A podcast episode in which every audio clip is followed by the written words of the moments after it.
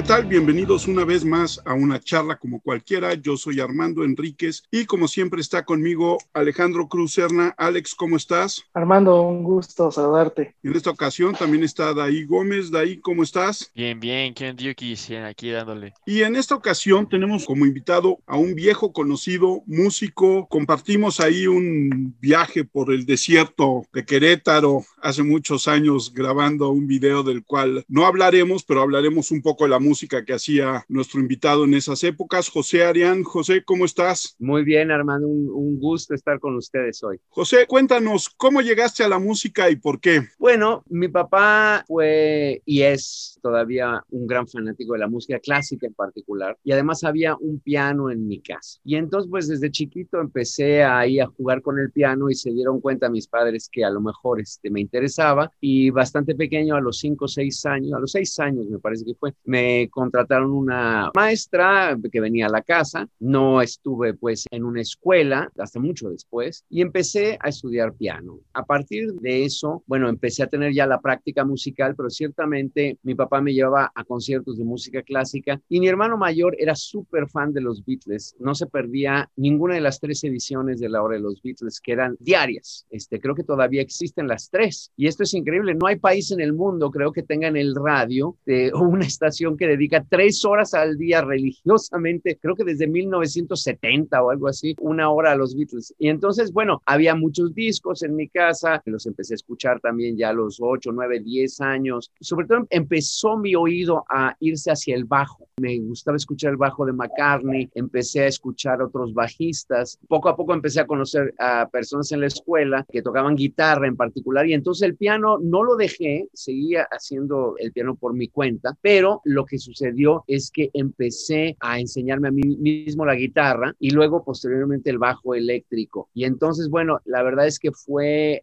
una casualidad combinada con conocer personas en el ámbito familiar y entre amigos que les gusta la música y empezar a practicar música con ellos, sobre todo con mis amigos, se convirtió en una cuestión pues ya eh, consuetudinaria y, ordinaria y empezamos a tocar, formamos un grupo de rock en la secundaria, ¿no? Este hablo que cuando tenía yo 14 años 15 de hecho, pero nos habíamos conocido desde los 14 y tocábamos en la cafetería del Colegio Madrid, que es donde íbamos todos. Y después de eso, bueno, invitaciones a Kermés del propio colegio, pero después con la ambición de tocar ante un público un poquito mayor, había un lugar que se llamaba El Ágora, te acordarás que tenía un pequeño escenario, era un café más dedicado a la trova que a otra cosa, pero de repente pues llegamos ahí con nuestros amplificadores, empezamos a tocar nuestras propias canciones y esto también se da porque recordarás que en el Madrid pues había muchos refugiados argentinos y chilenos que trajeron consigo mismo, mira, ya está aquí mi perro visitando, que traían consigo pues discos de rock en español y de repente nos dimos cuenta que el rock en español era no solamente padrísimo, sino algo factible, o sea, podías hacer tus propias canciones en tu propio idioma. Entonces, había varios grupos de rock en esa época que tocaban covers de diferentes grupos, ¿no? Me acuerdo de un grupo que se llamaba Mantis, que tocaba así covers de Led Zeppelin y de grupos más, más contemporáneos, estamos hablando del principio de los ochentas, ¿no? Pero en realidad lo que sucedió es que eh, nosotros no nos fuimos por ese camino. De hecho, nunca hicimos un cover, me parece. O sea, empezamos a componer nuestra propia música y eso fue pues un aliciente increíble para continuar esa parte, mientras yo seguía tocando el piano y me gustaba el jazz también. Entonces, sabía que iba a ser músico a los 13 años, pero no sabía exactamente en qué área y en qué plan, ni siquiera en qué género y ni siquiera sabía bien en qué instrumento iba a tocar. Pero lo que se, se me hizo muy claro, te digo, a los 13, 14, es que esa era la profesión que no solamente me llamaba, sino que no me veía haciendo nada más. O sea, era como una necesidad. En la escena del rock en español, ¿te tocó vivir en los momentos en que realmente despegó, se hizo un movimiento importante? ¿Cómo fueron esos años, José? Bueno, mira, lo que sucedió fue lo siguiente. Yo a los 18 años termino la prepa, me voy a la Escuela Nacional de Música, voy a Facultad de Música de la UNAM y empiezo a estudiar, este, empecé a estudiar contrabajo y piano. Me gustaba el contrabajo también como idea, había entrado por ahí por el bajo eléctrico y también por el jazz. Y entonces no sabía bien si me podía meter también en ese ámbito. Estuve en la Escuela Superior de Música, en el taller de jazz. Y entonces, mientras estaba yo estudiando, habíamos, ya no teníamos el grupo, digamos, de la secundaria, pero siempre hubo una amistad con los miembros del mismo grupo, que es Leoncio Lara Bon y este Alejandro Jacomán, en particular Brian Chambuleirón, que había sido nuestro vocalista en la secundaria, se había ido a Argentina y estaba haciendo una carrera y la sigue haciendo como un gran intérprete de tango por cierto cierto. Pero, digamos, yo empiezo a estudiar música clásica y empiezo a interesarme por la idea de la dirección de orquesta o de tocar en una orquesta como contrabajista. Sin embargo, de repente me habla Bon y me dice, oye, tengo unas rolitas este, que, que hice, ¿no quieres que las grabemos? Y entonces nos juntamos, hicimos literalmente en un, creo que eran cuatro tracks este, de cassette, ¿no? Hicimos unos demos de canciones muy padres que me gustaban mucho en español y que de hecho, como dices, em, empezaba, pero apenas empezaba como un pequeño movimiento para sacar al rock del underground, del subterráneo. O sea, ya te acordarás que no había lugares para tocar rock, aparte de los que te mencioné, el Ágora, Gandhi, habíamos tocado de chavos, ¿no? De repente se abrió por ahí la carpa geodésica y empezó a tocar un grupo que se llamaba Chuck Moll, que era padrísimo y que me gustaba muchísimo porque me gustaba mucho el rock progresivo. Y entonces, bueno, esto seguía, pero en realidad era un underground. No había una compañía grande que agarrara y dijera, vamos a hacer discos de rock. Sin embargo, cuando se abre Rocotitlán, cuando se abre el Rockstop y sobre todo cuando estaciones como Rock 101 empiezan a programar rock en español y eso empieza a pegar mucho, sobre todo el, el rock argentino y español que venía, chileno también, colombiano, empieza a pegar mucho y entonces se empiezan a vender discos y las grandes compañías de México se empiezan a dar cuenta que eso es una opción, o sea que a lo mejor hay un talento local que ellos pueden producir y que pueden hacer dinero con eso, básicamente porque eso es lo que hacen las disqueras, hacer dinero del talento de otros. Pero bueno, este, eran medios de distribución sobre todo, ¿no es cierto? Y entonces nosotros empezamos a tocar en Rocotitlán y en Rockstock y sobre todo, ¿sabes por qué? Porque yo había terminado un ciclo en la Nacional de Música, me quería ir a estudiar al extranjero, pero no tenía lana para irme. No había carrera de dirección de orquesta que me gustara aquí en México, no había de hecho, creo que había una pequeñita, pero no había. Y entonces saliendo de la UNAM empecé a dedicarme más a tocar en estos nuevos lugares que se estaban abriendo y de repente nuestra música empieza a sonar y de repente después de una tocada en Rocotitlán entró un tipo así con bigote y con una cola de caballo y dice, hola, a mí me contrató ahorita una compañía mexicana para hacer un scouting de grupos mexicanos y me gustó lo que ustedes hicieron y pues en dos meses vamos a estar en Londres y vamos a estar este, haciendo un disco. Y yo lo escuché y dije, este tipo tomó demasiado allá afuera, ¿no? O sea, la verdad, no me la creí en absoluto. O sea, no sabían yo ni quién era, tenía un acento un poco eh, extranjero. Resulta que, bueno, pues este hombre era Carlos Narea, que había sido el productor de Los Hombres G y de Luz Casals y sobre todo de Miguel Ríos, un productor ya muy conocido. Y entonces, este, de repente nuestro manager, que era Jaime Pavón y le, decíamos el oso, el oso llega y nos dice, oye, esto va en serio, o sea, nos están diciendo que vamos a, a firmar un contrato con CBS, que ahora es Sony, ¿no? En esa época era CBS. Y entonces, pues tal cual, fuimos a una oficina, nos este, recibieron varios encorbatados que dijeron, este, pues firme aquí, ¿no? Y bueno, era, era casi innegociable, era un contrato increíblemente leonino, ¿no? Oye, eso se quedaban con todo el control, casi toda la lana, nos daban el 3% entre los tres del costo al mayoreo de un disco, ¿no? Entonces imagínate si un disco costaba en aquella época, qué sé yo, 80 pesos, el 3% de eso, ¿no? Este repartido entre los tres. Pero lo que sí hicieron es que nos dieron un adelanto de regalías con la que pudimos comprar algo de equipo. Y además, de repente, en dos meses después de eso, estaba yo en una especie de sueño guajiro, porque hacer un disco cuando yo era joven era un, un sueño guajiro, no era como ahorita que en la compu podías mezclar y podías hacer todo, ¿no? O sea, no existían los medios para hacer tu música a alto nivel y de repente me encontré en Air Studios, en el estudio A, en el estudio B estaba Elton John, el dueño de Air Studios en Londres era George Martin y George Martin, el productor de los Beatles, se dio una vuelta a escuchar nuestra música. O sea, tú te imaginas de repente estar en Rocotitlán tocando ante, ante 80 o 100 personas y de repente, así sin agua va, estaba yo en Air Studios en Londres con mis compañeros mezclando un disco, ¿no? De nuestra propia música. E, era un sueño, es decir, e, e, era absolutamente impensable y de repente estábamos allí, ¿no? Y cuando regresamos, precisamente los hombres que iban a dar una gira muy grande y nos pusieron de teloneros, cuando ya además empezaban a, a sonar nuestras canciones, sobre todo el primer sencillo que fue Voy a buscar, eh, una canción que tuvo bastante éxito, empezaba a sonar ya en el radio y entonces fue una experiencia alucinante en donde, además muy padre, ¿no? En donde en un autobús junto con los hombres G con todo nuestro equipo técnico, que era una especie de fiesta ambulante ese autobús, imagínate, sí, hicimos 23 ciudades en 25 días, más o menos, o sea, una locura en todo el país, o sea, desde Chihuahua y Monterrey hasta, eh, fuimos a Villahermosa, si no me equivoco, empezamos en Veracruz, llegamos a Guadalajara y de repente también empezamos a tocar en este marco grande, ¿no? O sea, acostumbrados a tocar delante de 100 personas, ahora estábamos delante de 12, 15 mil, porque todos eran en estadios de base o este, en plazas de toros. Y entonces de repente, bueno, esto se convirtió en un boom increíble que nos tocó, o sea, nosotros salimos antes que Caifanes, te tienes que imaginar, esto era 88 principios de, Caifanes salió un par de meses después y de hecho éramos muy amigos, además, habíamos, teníamos como un amaciato de bateristas. Alfonso André había tocado con nosotros, este, es más, en alguna tocada él tocaba Caifanes y Bon y él tocó con ambos grupos, si no estoy mal. Bueno, y entonces de repente la televisión, obviamente la televisión la odiábamos y habíamos puesto una cosa que habíamos dicho, eso no lo hacemos, que era salir en siempre en domingo. Ese era nuestro límite al que íbamos a llegar, digamos, comercialmente. No podíamos estar en el mismo espacio que habían estado esas, esos artistas, pero todo lo demás lo hicimos y obviamente hacíamos mucho playback, cosa que era horrible, ¿no? O sea, de repente te llamaban a eco a las noticias a las 3 de la mañana para que te escucharan allá en España y entonces te ponían a tocar tu canción ahí, tú hacías como que cantabas y como que tocabas y era verdaderamente espantoso, ¿no? Hasta que empezó una onda de empezar a tocar en vivo, había un programa que se llamaba Mala Noche, ¿no? De Verónica Castro y entonces tocamos por primera vez en vivo Caifanes y Bon juntos este, en la entrevista y juntos cada quien tocando sus canciones y al final haciendo un bule bule, un palomazo que por ahí está en YouTube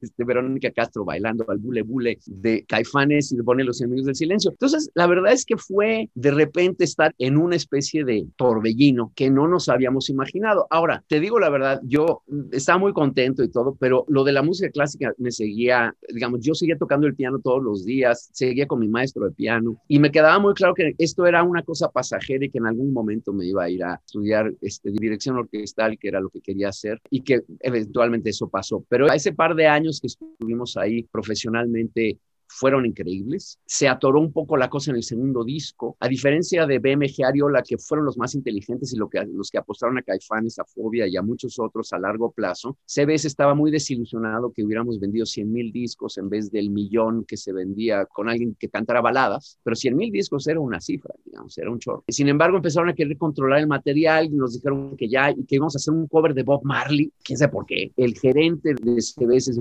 puso muy pesado y nosotros también, porque pues la verdad, no queríamos hacer lo que ellos nos, o sea, ¿qué teníamos que ver con un cover de Bob Marley? Quería hacer unas canciones brasileñas, nada que ver. Y dijimos que no, y entonces nos congelaron, nos pusieron la congelador. Y luego salieron dos discos posteriores, pero este, esos discos fueron producidos por nosotros ya muchos años después. Incluso yo ya estaba en Europa estudiando cuando en los veranos regresaba y de repente me ponía a grabar con con Bonnie, con Giacomán, y sí sacamos dos discos más, pero fueron ya independientes. ¿Y luego cómo regresas a la música clásica? Bueno, pues cuando me doy cuenta que la cosa está congelada, que no va a prosperar, porque además no nos querían liberar el contrato, o sea, si nos hubieran liberado, a lo mejor BMG nos podría haber este, firmado, y veíamos que los que estaban en BMG tenían libertad creativa y le estaban poniendo muy buenos productores, entonces como que se nos antojaba, pero eso no sucedió. Entonces cuando yo ya vi en particular que la cosa estaba detenida, dije, ¿sabes qué? Esta es la mía. Yo ya tenía en ese momento 24 años. Dije, si no lo hago ahorita, nunca lo voy a hacer. Y me fui un poco también con el dinero que habíamos hecho durante esa época. Junté un poquito de lana, vendí mi equipo, lo cual me dolió mucho.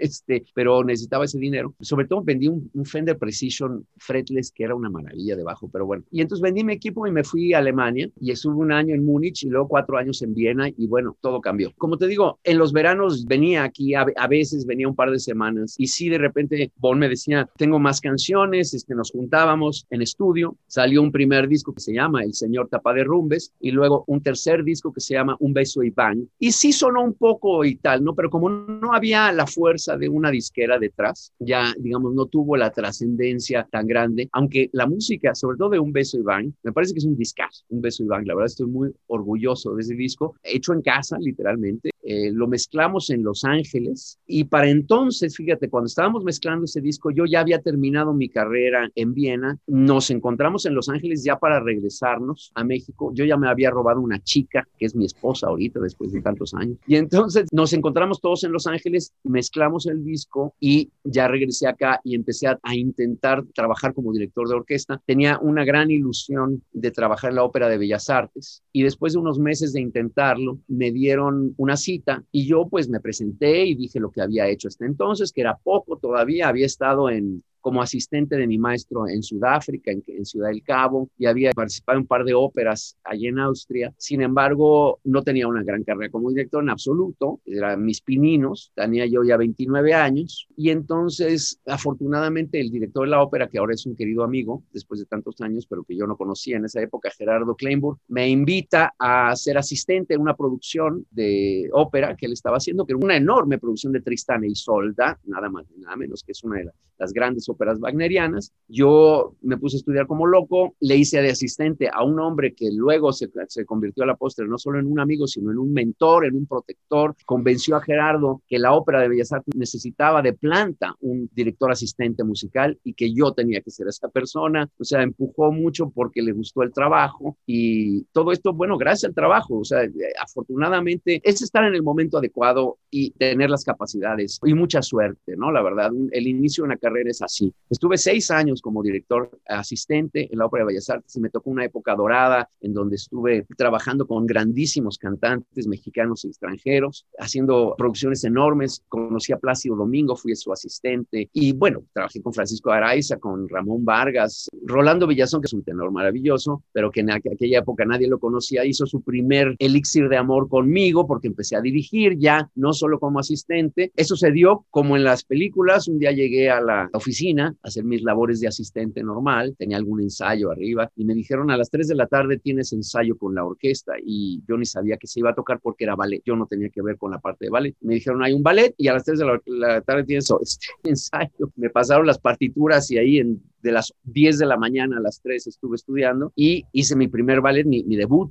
en Bellas Artes fue con ballet. El primer ensayo no fue tan bueno como me hubiera gustado, pero salió. Y finalmente tuve un par de ensayos más yo no sabía tanto de ballet, luego el ballet se convirtió en una parte muy importante de mi vida como director, hice mucho, mucho ballet y todavía lo hago. Y mucha ópera, empecé a tener ya proyectos operísticos, me empezaron a llamar de otras orquestas, la voz se corre, ¿no? Nunca tuve un agente, hasta la fecha no tengo un agente, digamos, eh, internacional, es más bien a través de personas que me conocen y que me llaman. Y así ha sido mi carrera y bueno, a la postre, después de tantos años, ahorita 25, 26 años de práctica orquestal, he sido director titular de varias orquestas, he estado en 15 países, desde Japón hasta Austria, hasta Italia, hasta Francia, Alemania, este, España, en fin, eh, Colombia hace poco, bueno, hace poco fue justo, lo último que hice antes de la pandemia fue precisamente un Don Giovanni en Colombia. Regresando de eso iba a ser un barbero de Sevilla en Aguascalientes, en donde yo era el titular y no se pudo ya, o sea, se canceló todo, ¿no? Y bueno, pues este año y medio ha sido rarísimo, pero me he reconectado. Hay de decir que hace cuatro años me reconecté también con Bon, con su hermano Marcelo Lara y con Elohim Corona, que es un gran baterista, y tenemos un grupo de blues que a pesar que yo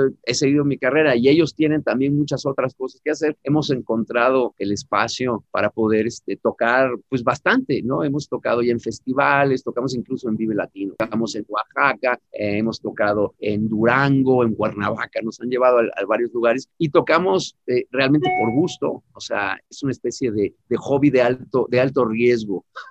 este, eh, nos, nos, llamamos eh, los señores, porque ya tenemos nuestra edad, eh, los señores Blues Band, y bueno, pues ahí estamos dándole también a eso. Y entonces ha sido como, digamos, mi carrera clásica y el rock y el blues se ha mantenido a lo largo de los años, ¿no? Mi amistad con Bon es perenne y también con Giacoman. Giacoman ha, hecho la mezcla y masterización y grabación de algunos discos de música clásica que yo he hecho, grandes proyectos, algunos de ellos como una ópera grande de Visitors de Carlos Chávez, con Bon que se ha convertido en un muy buen compositor de música de película. Le he dirigido varias, una vez nos fuimos hasta Praga, terminamos con una partitura que Bon le había hecho a Arturo Ripstein, a quienes yo había presentado por azares de la ópera, yo había conocido a Arturo y me pidió un día que si no conocía a alguien que se echara un bolerito para una de sus películas y de ese alguien que se echó un bolerito conoció a Bon y luego Bon le hizo, digo, hasta una partitura orquestal grande que nos fuimos a grabar en Praga, yo como director, Bon como compositor y Arturo Ripstein, el director de la película. Entonces, digamos, estas transformaciones que se dan a lo largo del tiempo no son forzadas, son cosas que hemos escogido. Bon escogió también, ha seguido, seguido tocando y ha producido discos y tal, seguido componiendo, pero hemos encontrado siempre puntos de contacto entre ambos mundos. Entonces, los dos conviven en mí todavía a la fecha de una manera muy, digamos, latiendo el corazón todavía. ¿Cómo se forma un director de orquesta o cuál debe ser su formación? Pues tocas el piano, el contrabajo, varios instrumentos y demás, pero ¿qué es lo que hace o qué es lo que forma un director de orquesta? Es en efecto una profesión extraña, ¿no? Porque a diferencia de un instrumentista en donde te sientas y tienes tu instrumento enfrente, el piano, el violín, lo que sea, y que puedes demostrar allí tu musicalidad, pues sobre todo al principio, un director no tiene una orquesta como instrumento, ¿no? Es también diferente que otras labores uh, musicales porque tú no produces el sonido directamente, tú no eres el que toca, sino eres literalmente el director técnico, ¿no? Como en el fútbol. O sea, tú no juegas en la cancha, pero eres el que, que vas a decidir toda la estrategia, el que vas a poner de acuerdo a todos, el que los vas a entrenar de algún modo, ¿no? O el director de escena hace algo muy similar, ¿no? Un director de escena, igual que un director de orquesta, tiene un texto que puede ser muy nuevo o de hace 400 años, ¿no? Puede ser Shakespeare o puede ser una obra que se acaba de, de terminar de escribir ayer, pues igual con la música clásica, ¿no? Y entonces tu labor como intérprete es tomar ese texto y convertirlo en una realidad viva, una realidad latiente, una realidad que diga algún tipo de verdad escénica en el teatro o una verdad musical que mueva a las personas. Y para ello tienes que convencer a tus actores o a tus músicos, ¿no? Y los tienes que jalar contigo. Entonces, ¿cómo se hace un director? Mucho, obviamente, estudiando una parte muy importante teórica, armonía, contrapunto, etcétera, etcétera. Obviamente tienes que aprender a reducir esas partituras que tienen todos los instrumentos, pues las tienes que poder tocar en el piano también poder imaginártelas, para que tú cuando llegues ya preparado con ese texto musical, sepas qué decir ante la orquesta y qué es lo que quieres pedir y tienes un ideal que vas a compartir con los músicos y ellos te van a compartir otro y muchas veces hay puntos de encuentro de lo que ellos están poniendo sobre la mesa y tú los llevas hacia adelante. Entonces, tiene una labor de convencimiento que tiene mucho que ver con una especie de, pues yo diría así, una seducción de los músicos hacia donde tú quieres escuchar la música y de convencimiento, ¿no? Y por supuesto de trabajo psicológico en un grupo. Finalmente eres uno enfrente de 80 o 90 o en caso una ópera más de 100, 140 personas. Entonces tienes que jalar eso y poder conjuntarlo. Por supuesto hay una técnica manual, o sea, hay una serie de símbolos o signos que son universalmente entendidos. A mí me ha tocado dirigir en Japón y Praga y te entiendes con las manos, ¿no? O sea, tienes que aprender una técnica. Pero esa técnica no se aprende delante del espejo, ¿no? Se aprende delante de música que empiezas a comunicarte con ellos y te das cuenta de las cosas que estás haciendo bien, tienes que dar una serie de impulsos y de claridad. Es un líder, ¿no? Pero ciertamente un líder entre pares, ¿no? Entre colegas. Y entonces se trata mucho de jalarlos para adelante y poder hacer que los ensayos se conviertan en un verdadero laboratorio musical en donde todos estamos buscando una verdad, un enunciado verdadero, padre, vivo, que pueda mover no solo a los músicos, sino también eventualmente al público. Entonces, en Viena, que es donde eh, terminé mi carrera, teníamos primero primero prácticas con dos pianos y cuatro personas tocando en los pianos. Y eso era tu orquesta, entre comillas, ¿no? Y ahí donde el maestro te decía, no, eso no así, ya no así y tal. Y después, una vez al mes o algo así, teníamos una práctica con la orquesta de la escuela y ahí es donde aprendes más. Y la verdad es que cuando terminas la carrera de director, estás apenas en el umbral de poder entender de qué va. Y yo a mis 55 años todavía sigo aprendiendo todos los días de qué es lo que tengo que hacer y nunca me canso de trabajar con colegas. Trabajas esencialmente con personas todo el tiempo. Ese es tu chamba. José, en el sentido de la dirección, ¿cómo imprimes tu sentido a la obra sin traicionar la partitura, pero dándole esa personalidad que José Arián quiere en, esa interpretación precisa? Pues fíjate que no piensas tanto en cómo voy a poner yo mi sello, sino más bien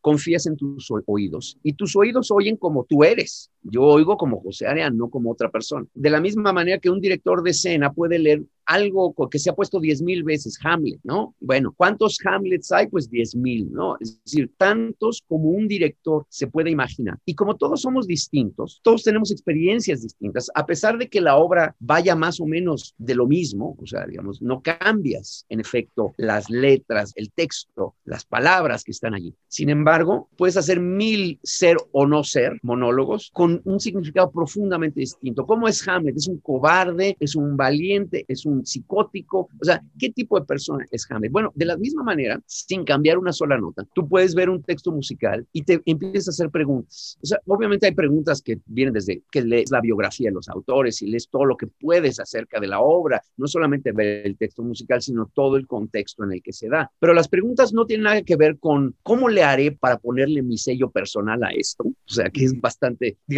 es demasiado egocéntrico eso, ¿no? Más bien, digamos que el ego se convierte en el vehículo de cómo hacer vibrar a tus músicos y sobre todo al público. Y entonces las preguntas que te haces son qué tan rápido o qué tan lento, qué tanta flexibilidad hay entre ambas cosas, o sea, puede ir más rápido aquí, luego más lento allá, pues a lo mejor sí. ¿Qué significa la armonía? ¿Cómo se van construyendo los clímax de la obra? ¿Qué tipo de sonido es el adecuado para qué tipo de pasaje? Y entonces te empiezas hacer, hacer ideas y entre más diriges, más claras son. Y entonces obviamente la madurez de un director, por eso los directores dirigen hasta los 80 o 90 años, porque creo que era Bernstein que decía, apenas me estoy dando cuenta de qué se trata esto y tenía ya como 80 años, ¿no? O sea, nunca acabas, nunca acabas. Es un viaje continuo en el cual te das cuenta además de la profundidad de las obras, de las grandes obras, por eso son clásicos. O sea, la quinta de Beethoven la podrás haber hecho miles de veces y haber escuchado muchas, ¿no? Y sin compararte necesariamente con los grandes directores, lo que tú tienes que hacer es hacerla viva ese día, esa noche en el concierto, porque la música solo vive en el concierto, solo vive en ese instante, no vive en el papel.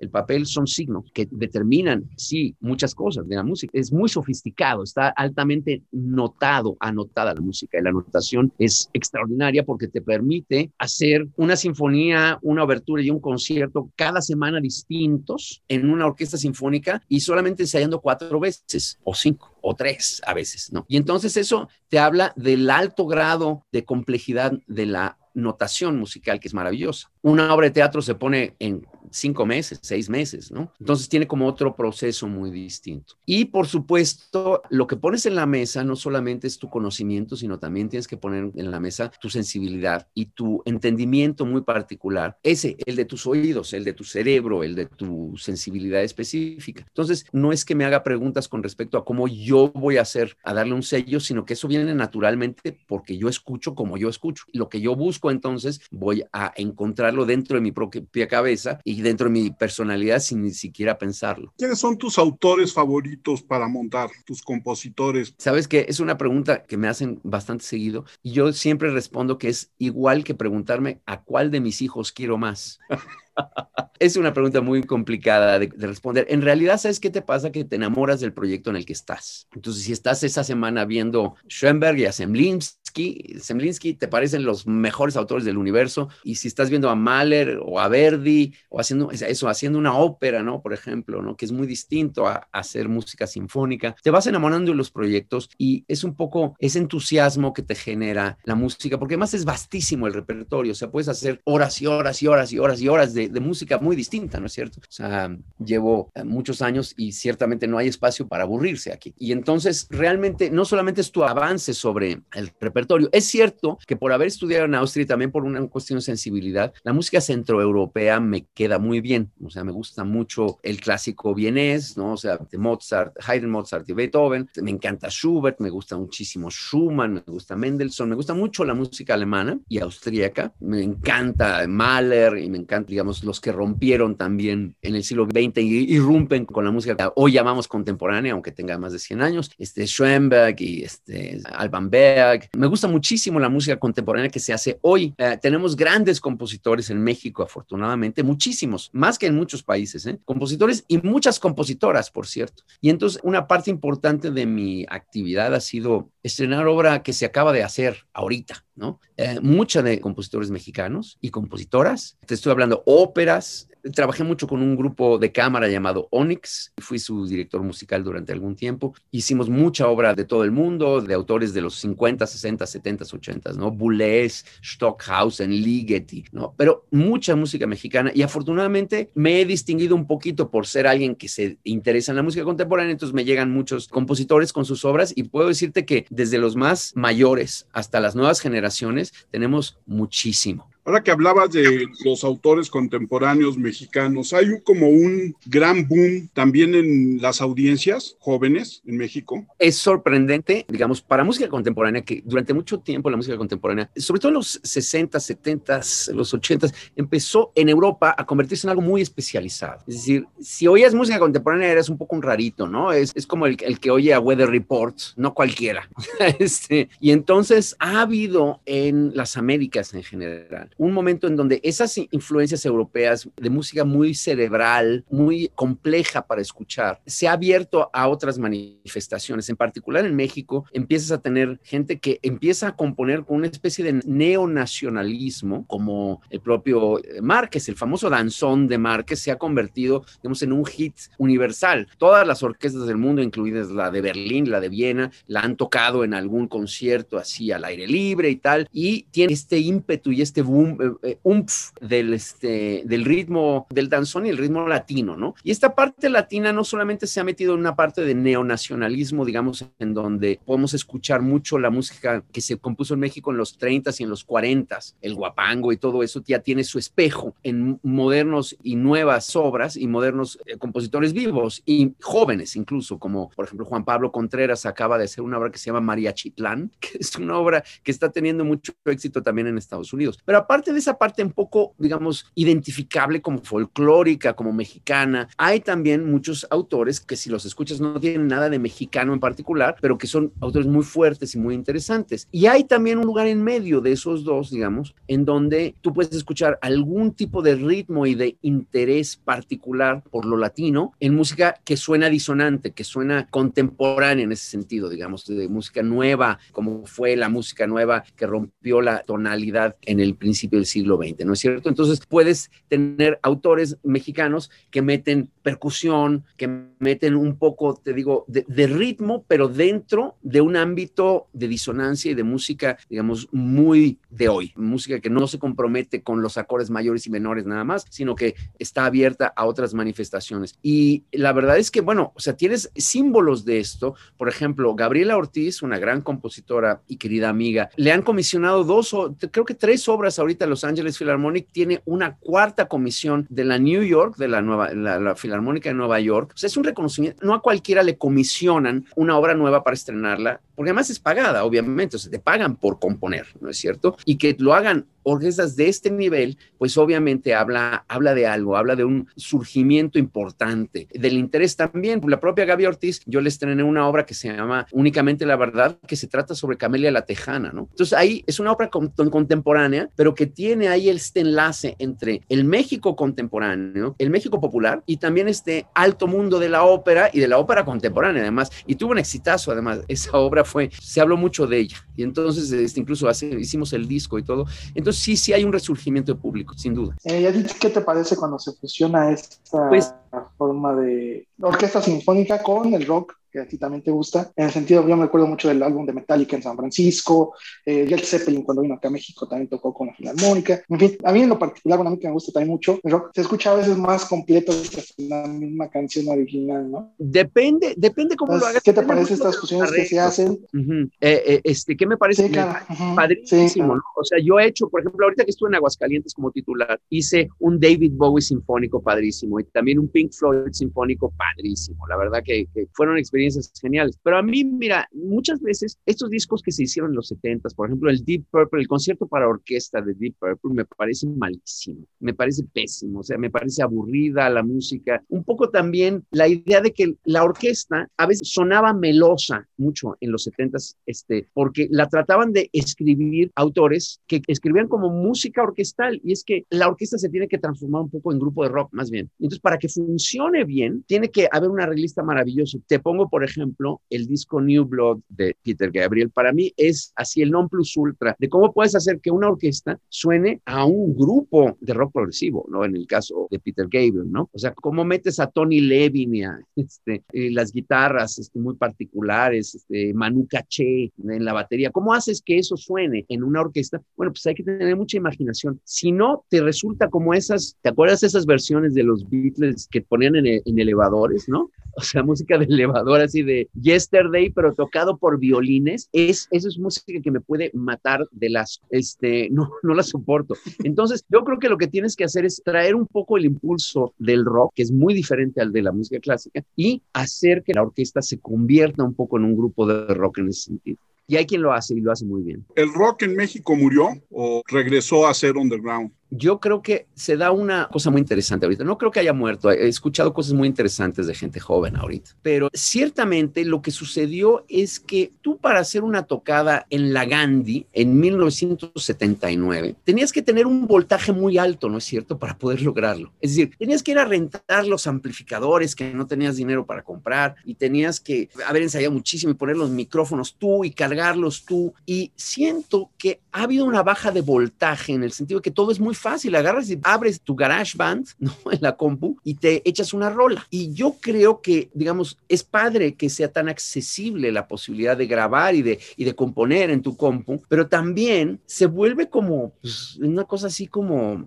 no tiene ningún ritual detrás, ¿no? O sea, no tiene un gran esfuerzo necesariamente. Entonces, eso puede devaluar un poco también el, nivel de energía que le tienes que meter. Entonces, digo, puedes hacer 300 canciones, igual las 300 son aburridísimas, o hay una entre las 300 que está muy padre, a lo mejor, en el mejor de los casos, ¿me entiendes? Pero yo creo que la manera en que se tenía uno que volcar para lograr cualquier cosa, o sea, hasta comprarse una guitarra, no te podías comprar una Fender en México, no existía, ¿no? Había que ir allá en la Gringolandia y luego traerla de Fayuca, ¿no? Porque no te dejaban traer. O sea, era un esfuerzo brutal, ¿no? Encontrar un lugar que te quisiera programar. Yo me acuerdo todavía cuando había muy pocos lugares que fuimos a una hamburguesería que todavía existe, que está en Ejército Nacional y que algunos grupos de repente tocaban allí. Y entonces así de, por favor, escucha mi demo, ¿no? Porque quieres tocar, ¿no? Y esta cosa pues, se ha vuelto un poco más fácil y más comercial. Y entonces también lo que sucede es que en el radio hay pocas estaciones que pongan cosas interesantes. Todo el mundo se va con el mainstream, todo el mundo se va con lo que, digamos, o, sea, o con la música muy pop mexicana o gringa o extranjera, o de repente tienes muy buenas opciones, pero son opciones, ya sabes, universitarias, Radio Ibero, de repente Radio UNAM. Eh, los estados hay buenas eh, estaciones locales, ¿no? Normalmente universitarias o reactor, por ejemplo, ¿no? Pero son esfuerzos que se quedan, digamos, en un marco mucho más pequeño que el marco comercial que se ha comido todo. Entonces, a pesar de que eres más libre porque puedes poner tu rola en YouTube y tu video, si lo puedes hacer, y lo puedes hacer tú tu video con tu teléfono incluso. Y eso está padrísimo y me encanta eso del Internet. También hay un problema, digamos, de la dominancia del mainstream. Y entonces es difícil encontrarse con las buenas cosas, pero hay buenas cosas en México, definitivo, ¿eh? Y hay gente que está componiendo, lo que pasa es que no está tan interesado el mundo comercial, porque además también las disqueras han dejado de existir, o sea, ya no tienen trascendencia en absoluto. Un disco no es un objeto, ¿no? Ese objeto de distribución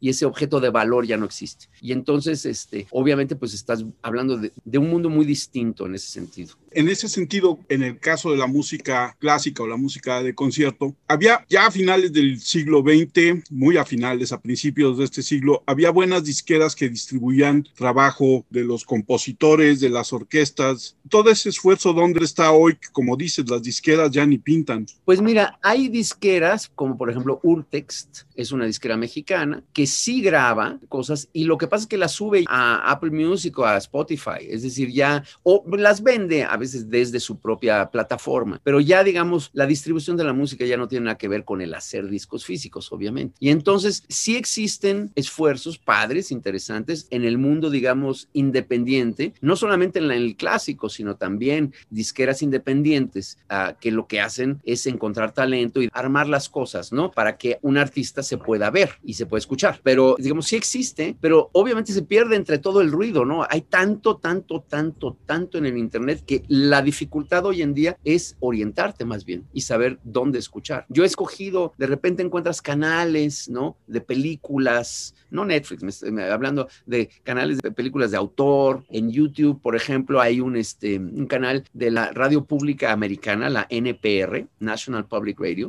que tiene una cosa que se llama los Tiny Desk Concerts, que son los conciertos de, en pequeño formato, que lo que hacen es que invitan a músicos a sus oficinas y entonces hacen literalmente en el escritorio de uno de ellos, se ponen detrás de él y ahí en un espacio muy chiquito hacen un concierto acústico. Y es padrísimo porque he conocido muchísimos eh, músicos interesantes que de otra manera en el radio nunca los habría escuchado. Digo, a pesar que sí invitan a gente conocida, me invitan a Taylor Swift con su guitarra, ¿no? Te das cuenta de muchas cosas también. ¿eh? Taylor Swift sin producción, ¿no? No es lo mismo. Y en cambio, ves a otros que con una sola guitarra y un contrabajo, ahí todo súper acústico, hacen una maravilla, hacen un evento musical verdadero. Y entonces eso es súper interesante. Entonces, así como esa de NPR, hay como caminitos que uno va encontrando para jalar hilos de gente que a lo mejor no conoces y que de otra manera, ¿dónde las vas a escuchar? Y en el caso de la música clásica, ¿cómo les fue con la pandemia? Terrible. Bueno, pues ha sido obviamente un golpe durísimo, igual que en el teatro y los cines y todo eso. O sea, todo lo que es gregario no, no se puede hacer. Y entonces, pues se han encontrado maneras de hacer streaming, ya sabes, ¿no? Este, hemos, yo incluso con los señores hicimos un streaming desde el péndulo de allá de, de Álvaro Obregón, desde el pequeño foro que tienen allí. Y bueno, pues encuentras maneras, ¿no? De seguir una actividad cuyo identificador más importante es que es en vivo. Y entonces ese es el problema, ¿no? O sea, ¿cómo reproduces eso? Entonces, yo he tenido cuatro conciertos en todo el año, de los 40 que debería de haber tenido, ¿no? Se cayeron muchísimos proyectos, ópera que iba a ser en Nuevo León, la misma ópera que estaba yo justo poniendo en Aguascalientes en ese momento. Es decir, se cayó todo, pero también supongo y espero que toda la gente va a estar tan hambrienta de esto como de estamos de abrazos y de besos.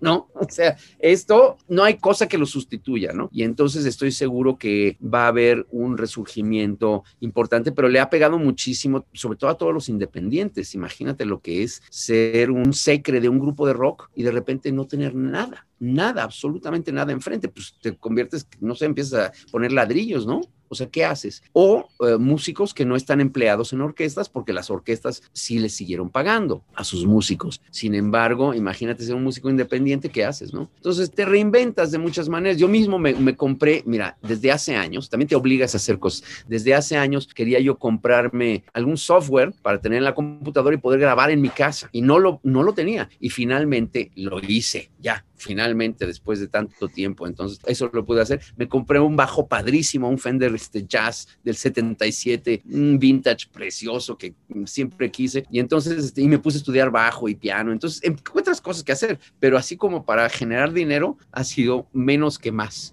¿Y tú cuál considerarías que son nuestros genios en la música clásica que irrumpieron prácticamente en la historia de la música aquí en México? Quizá el más importante y el más claro que es Silvestre Revueltas, ¿no?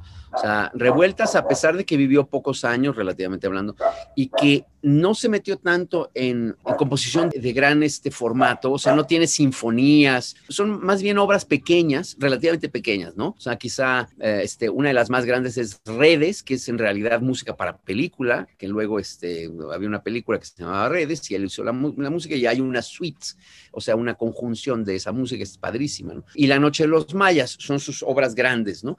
Pero en realidad sus obras son más pequeñas, eh, son de 10, 12 minutos, pero todas increíbles, y de veras, o sea, es considerado un genio en todas partes. Ciertamente Carlos Chávez, un absoluto genio, ¿no? Y luego hay unos que digamos, este, que son más hacia acá, ¿no? Que digo, llamarlos genios, no sé, todavía algunos están vivos, ¿no? Pero lo que sí es que están produciendo música interesantísima, ¿no? Y muy especial, muy diferente. Y si digo un nombre, se me van a olvidar 10. Pero, digamos, si tú dices de los consagrados que ya se murieron, yo te diría Chávez y Revueltas son sin duda los más importantes, y están acompañados de muchísimos otros, ¿no? Como Blas Galindo y este, el propio Moncayo, es un, es un autor muy interesante, lo conocemos por el guapango, pero su música no suena nada al guapango. El guapango es una conjunción, una especie de traducción de guapangos reales a la orquesta, ¿no? Pero su música es padrísima, la, la de Moncayo, y es muy amplia y conocemos realmente muy poco. Es lo que pasa también cuando eres un, one hit wonder, ¿no? O sea, este, la gente agarra una sola cosa, ¿no? Y ya no no, no, pelan todo lo demás que hiciste, pero este Moncayo es un gran compositor. Ese One Hit Wonder fue gracias a alguien en el gobierno le gustó y lo usaban para todo, ¿no? Los metían el guapango. Todo, todo, lo que fuera turismo, por ejemplo, bueno, o sea, todo, ¿no? La venta de México, este, las, las ruinas y, ¿cómo le dicen? Destinos playa y arqueología o algo así le, dicen, ¿no? Como si México fuera nada más eso. Pero bueno, México es mucho más y es mucho más complejo y digo, me gusta mucho el, el guapango de Moncayo. Es una obra muy muy padre y la he hecho muchas veces y todavía no me canso de ella, ¿no? La he hecho muchísimas veces. Es una obra muy poderosa, es lo que tiene, es una obra poderosa y ciertamente gusta aquí y en todas partes del mundo, entonces puedes siempre echar mano de eso, ¿no? Es uno de esos caballitos de batalla. ¿Y tú compones? He compuesto música, hasta me saqué un premio por un pequeño, la música de un corto, este, me saqué una pantalla de cristal, pero no mucho, ¿eh? Mira, compongo canciones para mí de repente, toco mucho la guitarra, me compré también una guitarra bonita, que justo antes de la pandemia, eso fue como si alguien me hubiera dicho que va a estar mucho tiempo sin dirigir, entonces este, me compré mi bajo y me, me compré, pero eso fue durante la pandemia, y me compré una guitarra justo antes, entonces compongo, este, me divierto, es muy padre, pero digamos no es mi actividad principal ni en la que creo que tengo mi mayor talento. Oye, y no hemos hablado de ese viaje en Querétaro, pero ese viaje fue para hacer un video de Bonnie los enemigos del silencio, precisamente. Así es, hace muchos años empacamos cámara y fierro en tres carros o cuatro y nos subimos todos a, a un viaje que fue diferentes locaciones. Y si te acuerdas de aquel trágico ida a Tlaxcala, en partes con bandas de carros que se rompieron, esto, palabrizas que tronaron a la mitad de la carretera. Así es.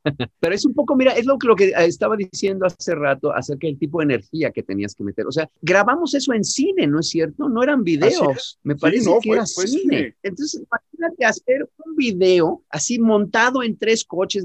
Préstame tu cámara, le dijimos al CCC, creo, o alguien. así es, sí, al CCC. Este, al CCC, ¿no? Y entonces el tipo de, mira, cuando hablo de, del voltaje necesario que era para hacer algo, eso es, lo que me refiero. Es decir, no es lo mismo hacer eso que grabarte con tu iPhone. Es decir, hay algo radicalmente distinto en el esfuerzo previo. Y entonces eso te obliga también a pensar, a pensar mucho qué es lo que vas a hacer. Entonces no puedes, o sea, en un video de estos lo, lo echas al bote de la basura y se acabó y lo, lo puedes volver a hacer. Este, si tienes suficiente memoria, ni siquiera tienes que botarlo. Entonces, este, hay algo de, como de, este, de, de consumo rápido que es muy preocupante a veces. Veo a chavos que están compartiendo música, ¿no? Entonces cada quien con un audífono, ya ni siquiera en estéreo lo oyen, solo en MP3 además, ya ni siquiera en, en buen formato. Y entonces cuando están compartiendo una rola, oyen la introducción, oyen el primer verso, oyen el coro y antes, pero mucho antes de que termine, y escucha esta otra, ¿no? Y entonces quizá la atención que usaron para esa rola fue como de 30 segundos, ¿no? Comparado con, o sea, yo me acuerdo el ritual que era haber recibido, por ejemplo, del extranjero cuando todavía no lo traían, Yes Songs, el álbum doble de Yes, y escucharlo así, pero como si estuviera yo en la iglesia, así con mis amigos, ¿no? Escuchar los 20 minutos del lado A sin hablar, nada más viéndonos con cara de, wow, eso estuvo increíble, ¿no? Y luego el lado B, otros 20 minutos, ¿no? Y luego el lado A del, del otro, o sea, del disco 2. Era como una atención ritual a algo que finalmente era poco usual y poco fácil. Y entonces ahorita agarras YouTube y ahí está, y eso, en MP3 o en, un formato quién sé cuál, entonces te conformas con eso, ¿no? Porque pues, es rápido y es fácil, ¿no? Pero eso es, ese es el equivalente, digamos, de preferir las papitas este, de, de la tienda de la esquina a un plato que te haces tú bien en casa, pues, ¿no? O sea, hay algo que afecta a tu salud. Sí, y que afecta además también la concepción de, qué es lo que estás adquiriendo, ¿no? Porque más allá de esta mm, parte que tú dices de recibir el disco, muchas veces tenías que pensar los 10 pesos que tengo, ¿cuál es el disco o cuál es el libro? Claro y luego claro. venía todo el ritual de irlo a comprar al lugar y esperar que estuviera ahí, no había Amazon. Exacto. Sí, todo eso es mucho más fácil. Entonces, no, no es que me parezca mal en sí mismo, ¿no? Y, y, no, yo y tampoco. Puedes ver, ver, ver, cosas maravillosas, ¿no? Hay, hay gente, hay autores ahorita que me encantan. Billie Eilish me parece extraordinaria, ¿no? O sea, es padrísimo, es muy interesante lo que hace. Y eso en el plan más, entre comillas, comercial, ¿no? Hay muchas otras. A mí me gusta mucho el folk americano, ¿no? Entonces hay una chava que se llama Sarah Jarosz o Brandy Carlile, eh, que son gente increíble que está produciendo música de, primera línea hoy. Música además que saben cantar enfrente de un, un, Me encanta que también ha habido un regreso al, al ponerse un micrófono y cantar todos en ese micrófono como si fueran los 30, ¿no? Y eso me encanta. Me encanta que ya los discos ya no se hagan track por track, sino que tocando juntos como en la época de los Beatles. Eso me gusta, me gusta mucho.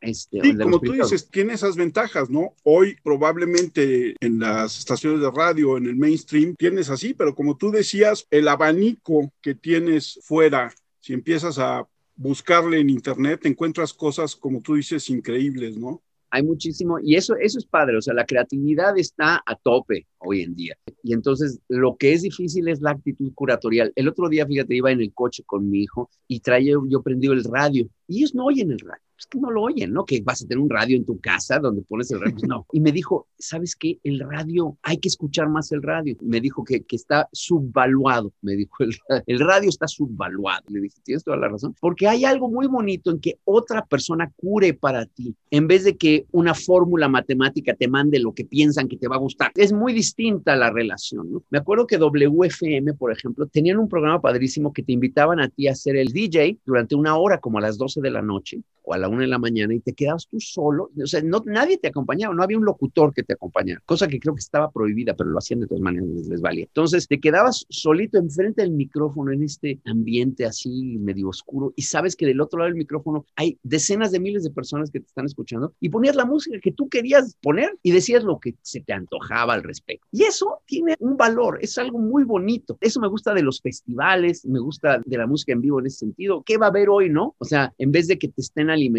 como si fueras un pato de foie gras a través de, este, de un fuelle, pues lo que tienes que escuchar. Entonces, eso me gusta y creo que hay mucho espacio, pero depende de nosotros. O sea, eso es un acto de libertad. ¿no? En vez de nada más conformarte con lo que el algoritmo de YouTube te manda. Yo estoy totalmente de acuerdo contigo y, también estoy de acuerdo con tu hijo. El radio está totalmente subvalorado y creo que esta parte que tú dices de estar del lado del micrófono hablando a quién sabe quién y del lado que recibes escuchando algo que está programado no solamente en el gusto de quien está programando, sino que está programado para que tú lo escuches, tiene un valor que es muy importante y que, como dices, no se basa en el algoritmo. Ya ves, eh, Netflix con su película que hizo con algoritmos fue un fracaso, ¿no? Claro, porque es que están tratando, mira, lo que, lo que hacen los algoritmos y estas personas lo que están buscando es realmente como que desentrañar nuestros gustos, ¿no es cierto? Pero eso es imposible. Es decir, mira, ahí es muy padre la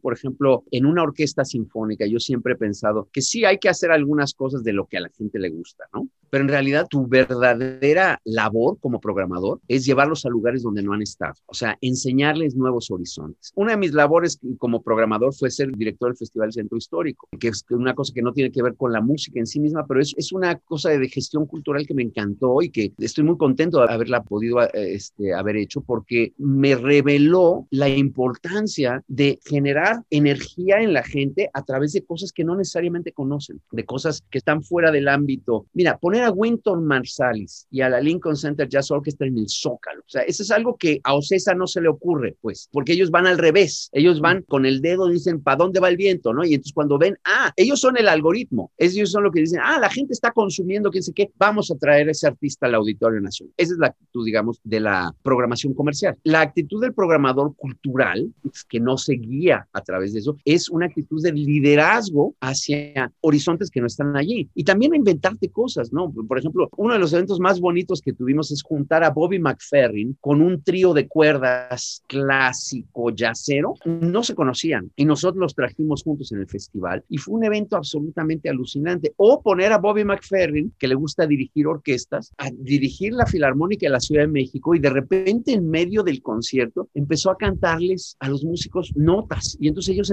al principio se le quedaban mirando porque no habían quedado en nada, eso no lo habían ensayado. Entonces nada más les tú, el otro, ¿qué? ¿Qué está haciendo este loco? Y de repente, ah, quiere que toque esa nota. Y entonces ya veía la nota. Entonces empezó a armar una improvisación con la orquesta y luego agarró el micrófono y se puso a improvisar como él lo sabe hacer, McFerrin. Entonces, ese tipo de cosas son la recompensa absoluta de haber tenido una idea quizá un poco este, absurda de traer a alguien, juntarlo con otro que no sabías que iba a pasar y de repente se da este fenómeno. Entonces, hay una parte de gestión cultural que me gustó mucho en el festival y que trato de hacer siempre también como programador de música contemporánea, por ejemplo. O sea, ¿cómo haces que los jóvenes te lleguen a un concierto en donde vas a ser John Cage, ¿no? Pues te empieza a hablar de la locura, no sé, de, de que es el único autor que ha hecho una obra que es puro silencio, ¿no? Por Entonces la gente dice, ¿cómo? Y entonces los empieza a retar. Y entonces dice, ah, qué padre. Entonces lo que tienes que lograr es que sean espacios también de reflexión, de donde la imaginación explota. Muy diferente como conciben algunas personas las orquestas en donde vas a ver cómo desempolvan una sinfonía de hace muchos años, ¿no? Que está en, en algún aterciopelado este,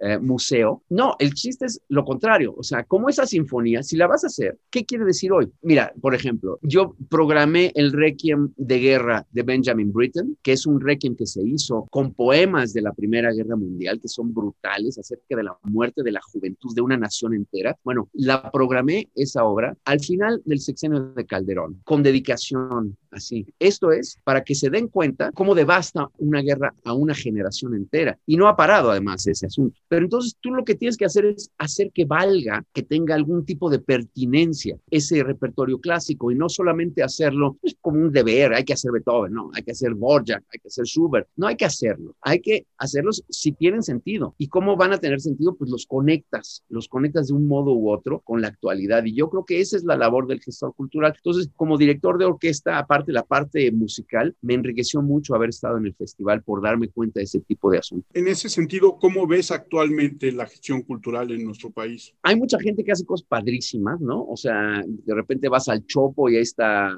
Pacho, ¿no? De ah, ex maldita vecindad también, y haciendo asuntos padrísimos así de spoken word, y entonces mete a la literatura, ¿no? Y entonces trae un africano y lo mete con un nicaragüense, y entonces empieza literalmente a hacer su cóctel así, ¿no? Este, como barman. Y resultan cosas culturalmente muy interesantes. Es usualmente en los espacios universitarios y los espacios culturales de las instituciones en donde se pueden hacer esas cosas. Me da un poco de pena que nunca hemos aquilatado, sobre todo Secretaría de Hacienda y los gobiernos, nunca han aquilatado la importancia de realmente apoyar a los independientes. Tú te recuerdas que en los ochentas se abrieron todos estos lugares como la última carcaja de la Combancha y el Tutti Frutti y todos esos lugares que eran súper underground y todos se acababan hundiendo porque les ponen los mismos impuestos y las mismas condiciones, digamos, que un negocio cualquiera, ¿no? O sea, podría haber sido una, un supermercado para ellos, ¿no? Y eso no ha acabado de entender el, el Estado mexicano, que no es que hay que pagar todo, o sea, no, no es que tú tengas como Estado que fundar más festivales tú y este, fundar más espacios culturales, sino que el chiste es abrirles la puerta a través de incentivos fiscales.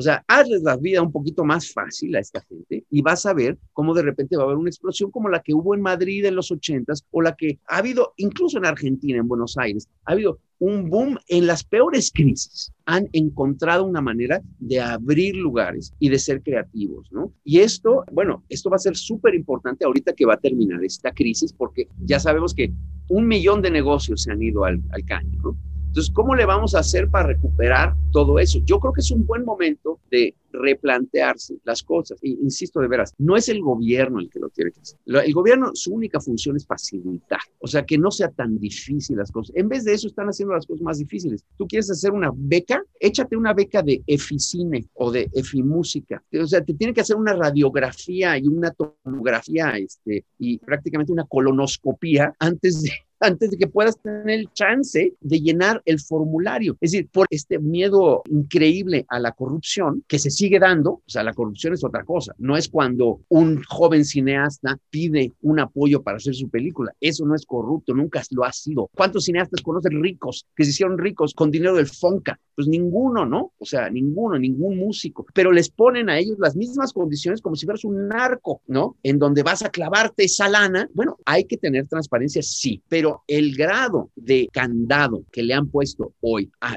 todos esos espacios es absurdo. Entonces, el gobierno da dinero, pero pues ¿a quién se lo va a dar si los artistas a duras penas están, este, digamos, capacitados para generar este tipo de proyectos con el grado de detalle al, que se, se requiere hoy en día? Es absurdo. Entonces, yo creo que, insisto, no es que esté yo abogando porque el gobierno dé más dinero a más burócratas que van a fundar más espacios, no. O sea, los espacios alternativos necesitan vivir. Si tuviéramos eso, tendríamos un mercado mucho más rico en la cultura. Y espacios como el cine Tonalá, ese tipo de espacios, esos son los que tienen que vivir, ¿no? Esos son los que hay que apoyar. Ahí, como dices, es un asunto de incentivos que en el más pragmático de los sentidos, al final del día, si los esfuerzos son exitosos, inciden directamente en lo que tanto le preocupa a los gobiernos, que es recibir dinero. Así ¿no? es. Y además generan empleos, es decir, se genera un mercado. El problema de, en México es que siempre se ha visto al gobierno como el generador del mercado. Y entonces, pues tienes que ir a Fuerza Bellas Artes a que te den quién sabe qué museo para hacer quién sabe qué cosa. O tienes que ir a Fuerza Bellas Artes para que te presten no sé qué sala de concierto. Y es cierto que tiene una gran infraestructura, ¿no? Pero el problema es, es decir, siempre lo que sucede en las instituciones es que tienes mucho menos presupuesto que propuestas. Las propuestas te podrían rebasar. Eh, si tuvieras suficiente dinero, ¿no? Podrías estar este, programando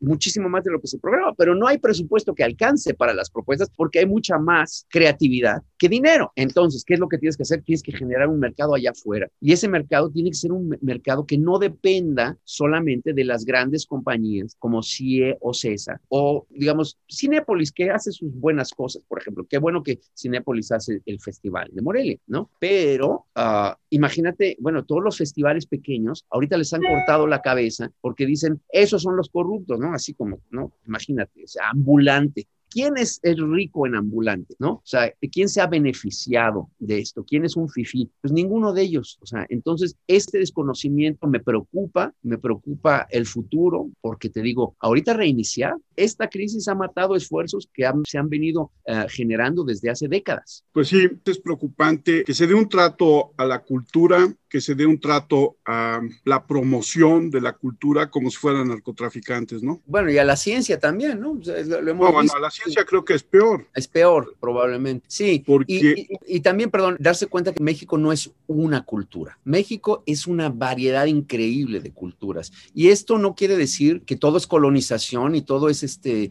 Imagínate si, por ejemplo, nos pusiéramos pesados y dijéramos, todo lo que viene del extranjero lo vamos a quitar. Bueno, pues hay que quitar el mariachi dejaría de existir, ¿no? Porque los violines no se inventaron en el México antiguo, en el México prehispánico, ni las trompetas. Entonces, échate esa, ¿no? O vamos a agarrar y el, el, este, el chocolate como se hace en Puebla o el mole, como no es original, no lo vamos a hacer. Entonces, hay una especie de puritanismo cultural que es muy peligroso. Es un nacionalismo también poco deseable. Lo que hay que uh, darse cuenta que lo que nos une como humanos siempre lo he dicho, México nunca exportó petróleo como una cosa principal. Lo que exportó fue cultura. Y eso es, digamos, es un dato, ¿no? Nos conocen, cuando dices que eres mexicano en el extranjero, no te dicen, qué buen crudo este, exportan. No, te dicen, oye, los tacos, el mariachi, este, Agustín Lara, Cantinflas, el danzón de Márquez, claro. es la cultura, ¿no? Los, el cine mexicano. Es decir, es la cultura nuestra mayor posesión y nuestra cultura no es una. Somos un país enormemente multicultural cultural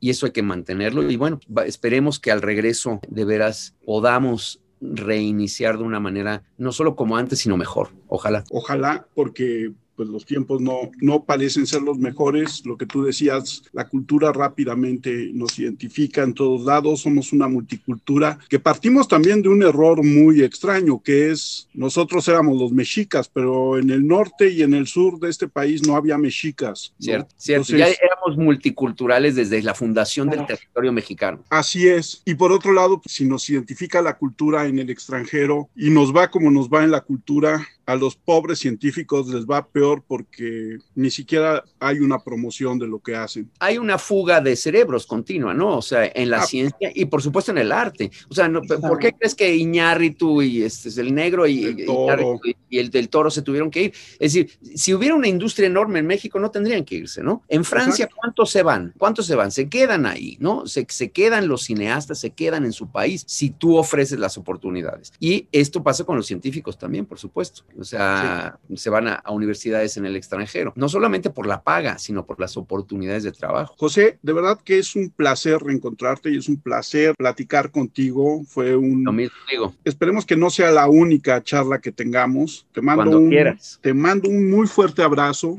Me da mucho gusto Igualmente. verte. ¿Dónde te encuentra la gente en redes sociales o no tienes? Sí, estoy en Facebook como José Areán, estoy en Twitter como arroba JA Conductor, o sea, José Areán Conductor, y estoy en Instagram también, este, como José Areán. No publico mucho en Instagram, pero sí en Facebook. Este, yo soy viejito, soy parte de los señores de blues. Este, pero un placer de veras estar contigo, qué padre y qué rica plática así con cafecito y todo. Un gusto volverte a ver y un gusto conocerte, Alejandro, también, ciertamente. Alex, tus redes. Sí, mi Twitter es arroba 512 y bajo Alex. Yo soy Armando Enríquez, a mí me encuentran en Twitter como arroba cernícalo. El Twitter del podcast es arroba charlacualquie1. Muchas gracias a todos, nos escuchamos la próxima vez.